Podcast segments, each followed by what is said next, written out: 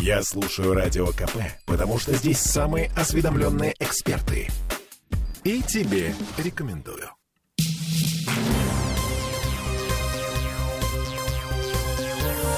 Темы дня. Владимира Путина просит помочь с уборкой снега в Петербурге. Народный артист Иван Краско написал письмо в Кремль, жалуется на то, что из дома выйти невозможно. А Беглов взял под контроль ситуацию с уборкой. Последствия – штрафы на 19 миллионов рублей. И с крыш начали падать не только сосульки, но и лопаты дворников. Всем привет. Я Олеся Крупанин. Я Дмитрий Делинский, и прямо сейчас улицы города убирают более 1300 единиц техники, 2000 специалистов. В пресс-релизе Смольного так и сказано – специалисты. А к тому, как это выглядит, мы вернемся чуть позже. Прямо сейчас слушаем самого губернатора Александр Беглов обращается к подчиненным, э, к руководству ГАТИ и жилищной инспекции в частности.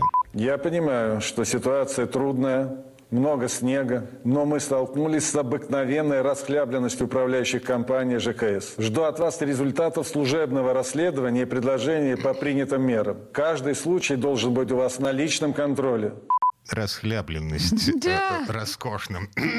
Ответ от жилищной инспекции, цитирую. По итогам выборочных осмотров с начала снегопадов жилищными инспекторами проверено 2190 многоквартирных домов. Нарушение правил зимней уборки выявлены в каждом третьем дворе. Возбуждено 89 административных дел на общую сумму штрафных санкций свыше 17 миллионов рублей. И таки зашевелилась. Причем так зашевелилась, что в некоторых случаях становится даже страшновато. Вот с дома номер 168А по Невскому проспекту снег с крыш сегодня скидывали прямо на припаркованные рядом машины. Еще три автомобиля серьезно повреждены льдом, который упал с дома номер 49 по Кирочной улице. В Басковом переулке перед аркой вместе со снегом с крыши упала лопата.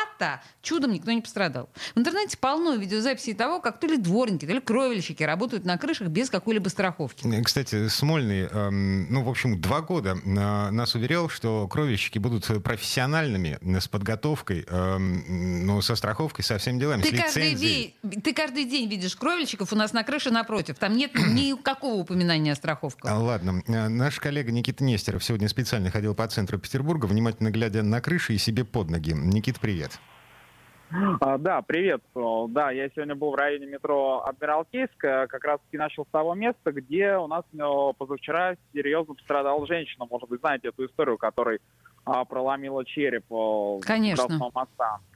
А, да, в принципе, само вот это здание, да, его от снега очистили, но вот ходить в ближайшем кварталом действительно страшно. Там все тротуары перегорожены красными лентами, деревянными э, треногами. Вот, и постоянно что-то падает. Коммунальщиков я не видел э, именно вот в этом месте, поэтому пошел общаться с местными жителями. И они мне рассказали, что коммунальщики были утром и сбили только половину сосулек, то есть самые большие, а те, которые там по полметра, по 20-30 сантиметров, они как висели, так и висят. Одна женщина сказала, что ее, мне рассказала, что ее вчера чуть просто не убила, когда она выходила с работы. То есть ходить по центру действительно страшно и опасно по-прежнему. Нужно смотреть и а, под ноги, и наверх. И, и вообще лучше идти, на самом деле, по проезжей части, потому что там хоть как-то машины снег раскидали, и нет такой чудовищной наледи. А вот именно по тротуару ходить просто невозможно. Ну и машина чуть более предсказуема, чем э, сосулька. И чем падающий рядом с тобой пешеход, который тоже, в общем, тебя свалит. Я сейчас смотрю на проезжую часть, которая прямо передо мной, и ходить по ней не знаю как, потому что она представляет собой озеро, в котором плавают какие-то глыбы снега коричневые. Да, тоже общем, не я вариант. бы не рискнул бы, да. Ну, вообще лучше не выходить из дома. Вариант. Угу. Да. А, Никит Нестеров, э, наш корреспондент. Э, ну, С общем... места событий. В общем, поч... слава богу, не закончившихся трагически, но закончившихся очень печально. Я имею в виду падение сосульки на женщину на мойке. Ну, вообще, да, четыре человека поводу... уже пострадали. Да. А что? Да, есть еще у меня минуточка по поводу машин хотел сказать. Да, Да, давай. давай. Немного. Да, я вот узнавал в прошлом году, почему у нас э, так небрежно обращаются с машинами. И если эта информация, я думаю, она до сих пор актуальна, оказывается, что работы у коммунальщиков э, застрахованы. То есть, э, в принципе, э, э, конкретный коммунальщик, который сбросит сосульку на машину, он не будет ни за что отвечать. Это должен разбираться водитель, у него, ну, хозяин машины, и у него будет, в принципе, ему нужно ходить по всем инстанциям и потом доказывать. То есть вот так работает механизм. Поэтому, скорее всего, они не В общем, особо не парится. Хотя в центре как-то укрывали машины одеялами, помните? Помню, помню, да. Так, Слушай, Ни- такое, да. Никит, мне кажется, на самом деле это, знаешь, как у Чехова сюжет для небольшого рассказа. Это предмет для небольшого расследования. Мне кажется, на самом деле, об- ответственность за падающие сосульки на машине, мне кажется, это нужно уточнить. Давайте сделаем это как-нибудь в ближайшее время. Да, давайте уточним, да, но в прошлом году мне такую информацию сообщали, по крайней мере. Хорошо. А, Никита Нестеров, э, э, Никит, спасибо. Хорошего вечера. Да. А теперь несколько слов о том, когда и как и чем вообще все это закончится. Мы помним, что по регламенту коммунальных служб есть почти три недели, чтобы собрать и вывести весь снег, который мешает пешеходам и транспорту, э, но они не успеют. Вот все, что расквасилось сейчас, скоро замерзнет. Слушаем синоптика Юрия Куткевича. Ну, вот смотрите, значит, у нас пока вот э, сегодня и завтра такие самые теплые дни. Температура будет подниматься до плюс двух, плюс трех. Осадки будут идти в виде мокрого снега и дождя. Но осадки небольшие. А похолодание начнется в пятницы 17-го.